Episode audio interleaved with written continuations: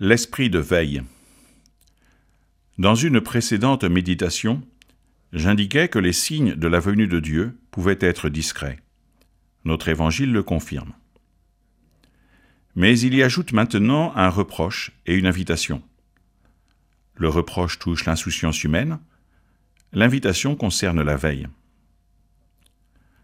L'insouciance n'est pas de soi contradictoire avec l'attention à Dieu et aux hommes, comme le souligne le Cantique des Cantiques, Je dors, mais mon cœur veille.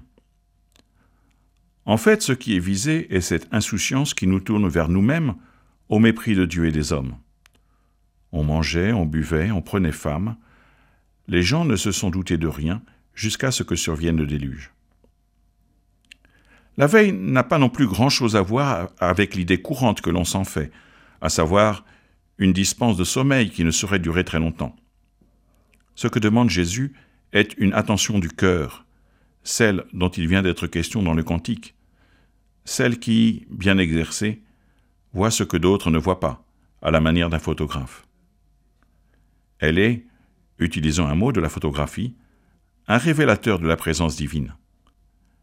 Elle est un fruit de la présence de l'Esprit, lui qui sonde tout jusqu'aux profondeurs de Dieu.